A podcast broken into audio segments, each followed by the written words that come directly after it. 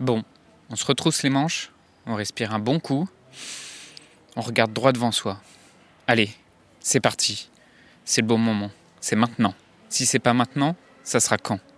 Si c'est pas ici, ça sera où? Et si c'est pas nous, ce sera qui? Dans un monde où la question de la mort est souvent taboue, où vivre un deuil signifie encore être jugé, provoquer de la gêne, de l'incompréhension, quand ce n'est pas de la pitié, la grande question est celle-ci.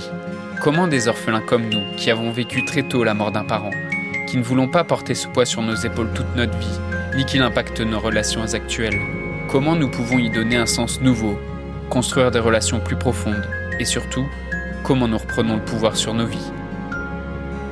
Mon nom est Johan, et bienvenue chez les orphelins résilients. Salut à toi, bienvenue dans ce nouvel épisode du podcast des orphelins résilients. Ça me fait plaisir de te retrouver ici. Aujourd'hui, je, vais te raconter comment j'ai été amené à, créer ce mouvement des orphelins résilients avec le groupe Facebook, avec le podcast. Euh, moi, vraiment, donc, euh, je me suis, avant de, m'intéresser à toutes les thématiques dont je vais te parler rapidement aujourd'hui, euh, bah, je ne savais pas exactement ce qui m'arrivait. Les mots pour mettre, la, pour mettre de la conscience sur, euh, sur mes difficultés, euh, sur mes difficultés en tant, en tant qu'orphelin et euh, les souffrances et les douleurs que, que je traversais. Et, et depuis, j'ai mis beaucoup de conscience là-dessus et pour moi, ça a été en, en plusieurs étapes. D'abord, en fait, je me suis vraiment intéressé aux, aux techniques de manipulation, en fait. pas pour les utiliser, bien sûr, mais parce que j'avais envie de, comprendre comment ça marchait, parce que je sentais bien qu'au sein de, au sein de, de, la de ma famille, au sein de, auprès de, avec mes collègues de bureau aussi, euh, je détectais parfois des, des, schémas ou des, des processus euh, qui ressemblaient à de la manipulation. Et donc, euh, moi, c'est vraiment par cette porte d'entrée-là que j'ai commencé vraiment à m'intéresser à tout ce qui est la psychologie, parce que j'avais envie de comprendre comment ça marchait pour être capable de m'en émanciper. Ensuite, euh, je voulais vraiment travailler sur les, relations, donc je me suis formé euh, plus spécifiquement à la communication non violente pour comprendre euh, les émotions, pour comprendre aussi comment ça marche les émotions, savoir les écouter et surtout savoir les communiquer et pour être capable aussi de, gérer des situations conflictuelles, être capable aussi de, de m'affirmer.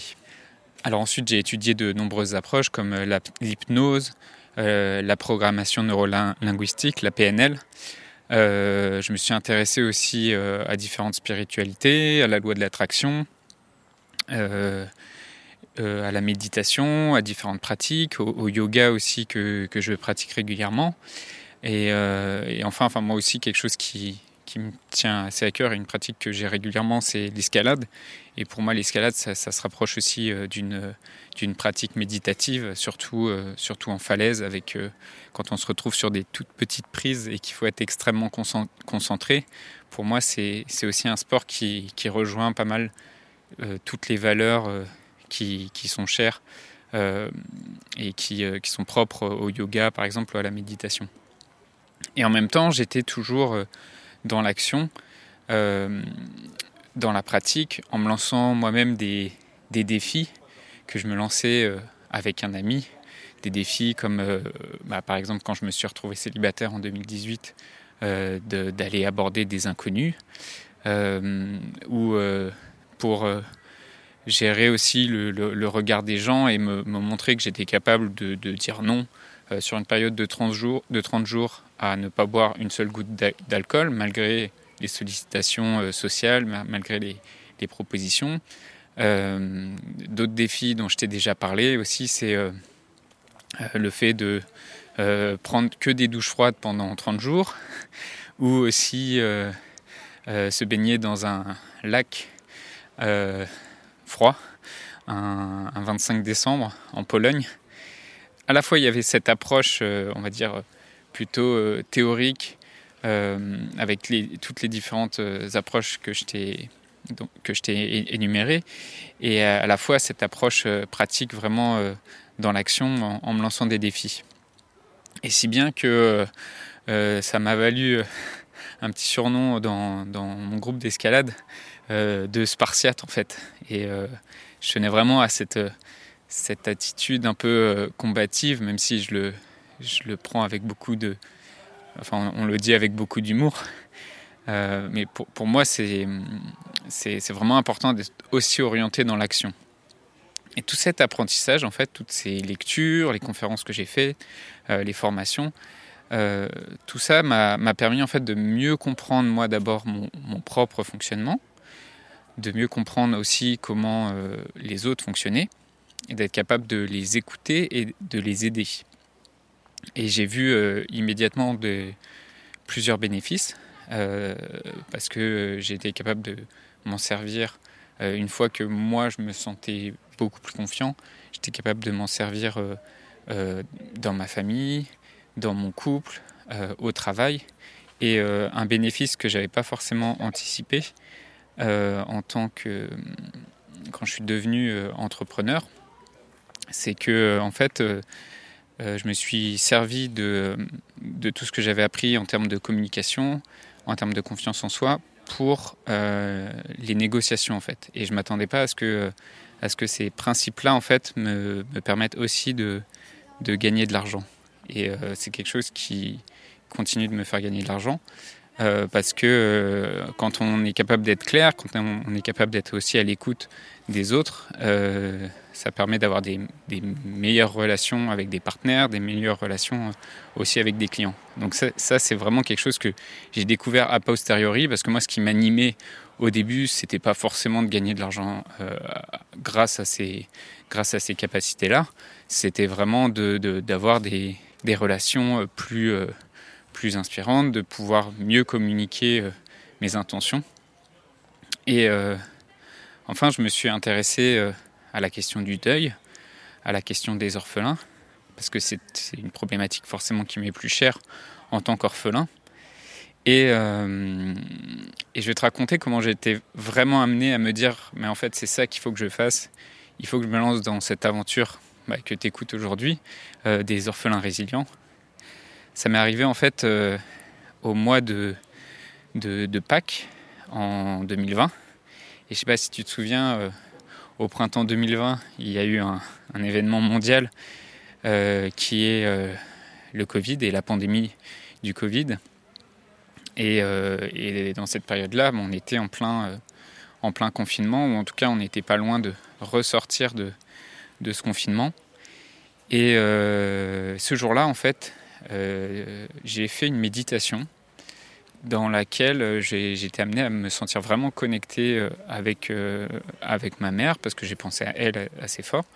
Je suis sorti de cette méditation assez, assez boostée, on va dire, et avec beaucoup de, clarté et de clairvoyance par rapport à ce que je voulais faire. J'ai compris qu'en fait, là, maintenant, euh, c'est ça que je voulais faire, que maintenant je voulais euh, passer à l'action pour euh, aider vraiment les autres orphelins.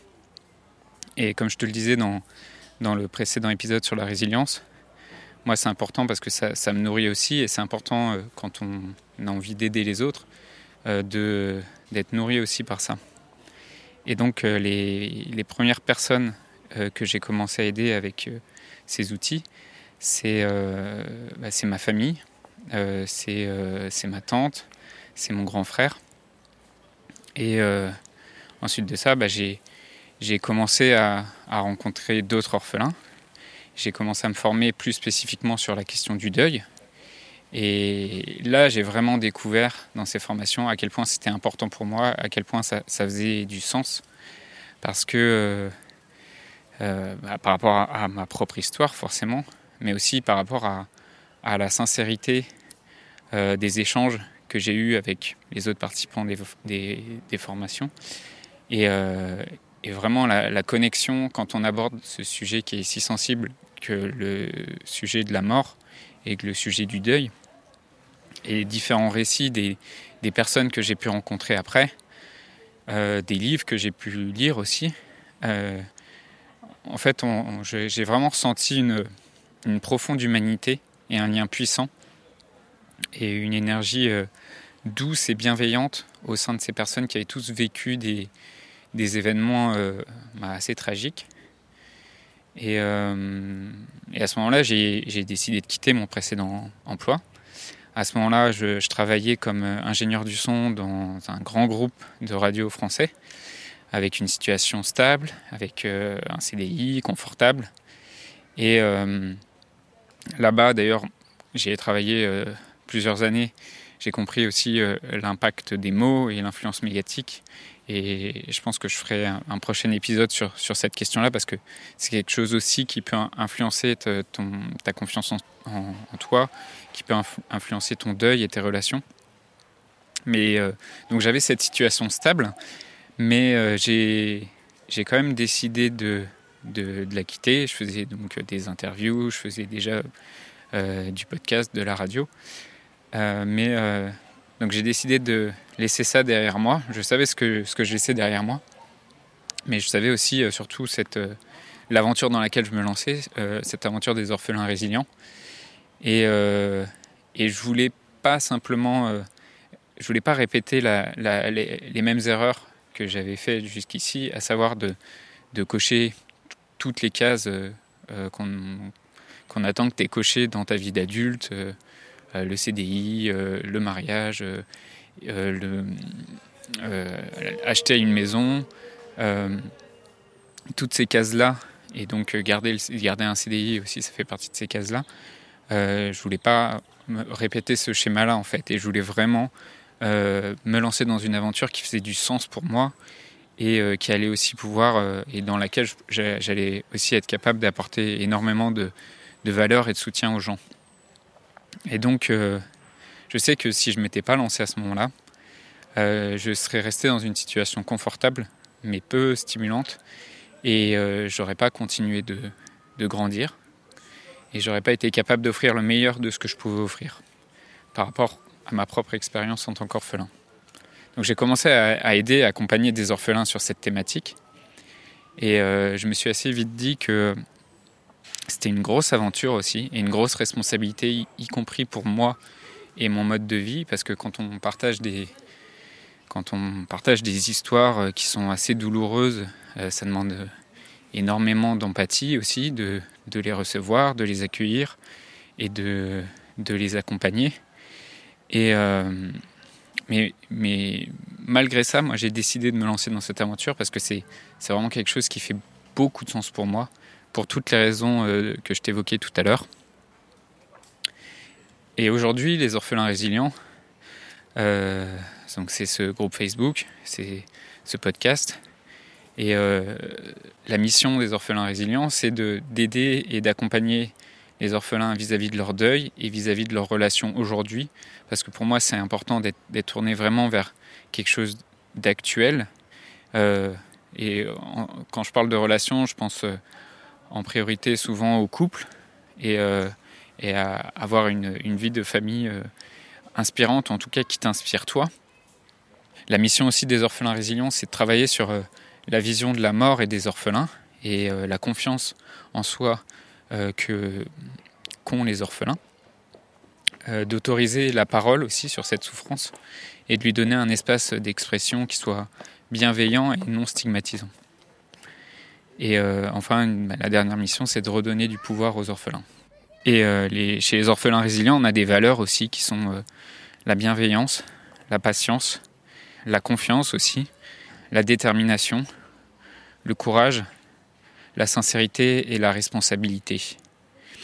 Et les bénéfices qu'on souhaite apporter aux orphelins et aux personnes qui croisent notre route, c'est la clarté, la confiance aussi, l'harmonie dans, le couple ou dans les relations, un certain apaisement, un, enrichissement aussi et du sens.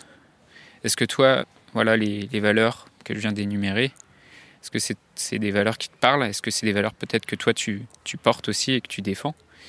Est-ce que tu aimerais pouvoir y contribuer? Est-ce que tu aimerais euh, pouvoir t'aider? Toi-même, te libérer toi-même et aider d'autres orphelins ou d'autres personnes dans ton entourage qui ont traversé ces mêmes épreuves après avoir fait ce travail, bah, viens mettre un, petit mot sur le groupe Facebook en tout cas et tu seras, tu seras le bienvenu. Je voudrais te remercier d'avoir écouté cet épisode et j'espère sincèrement que ce que je t'ai partagé aujourd'hui t'a aidé. Si ça t'a aidé, alors assure-toi de le partager avec quelqu'un d'autre qui en a besoin. J'ai créé récemment un groupe Facebook qui rassemble des orphelins ayant pour mission de partager leur expérience et de s'entraider. Ce groupe s'appelle Orphelins Résilients et l'accès est gratuit. Tu peux retrouver tous les détails pour rejoindre le groupe dans la description du podcast. Orphelins Résilients, c'est une communauté d'orphelins entreprenants, audacieux, ayant réellement envie de faire une différence dans leurs relations auprès de leurs proches et avoir une vie de couple inspirante. Dans ce groupe, tu retrouveras des interviews d'experts et d'artistes, des questions-réponses, des lives et des méditations, et surtout un groupe d'orphelins motivés, courageux et bienveillants. Donc je t'invite à rejoindre le groupe dès maintenant, c'est l'endroit dans lequel je partage le plus de contenu en ce moment. Le podcast Orphelin Résilient, c'est un nouvel épisode tous les jours du lundi au vendredi à 8h. Merci encore pour ton écoute. Je te laisse découvrir le sujet du prochain épisode. À très vite. Dans le prochain épisode, on parlera de, psychologie et de psychanalyse et pourquoi ces approches ne peuvent pas vraiment t'aider à devenir un orphelin résilient.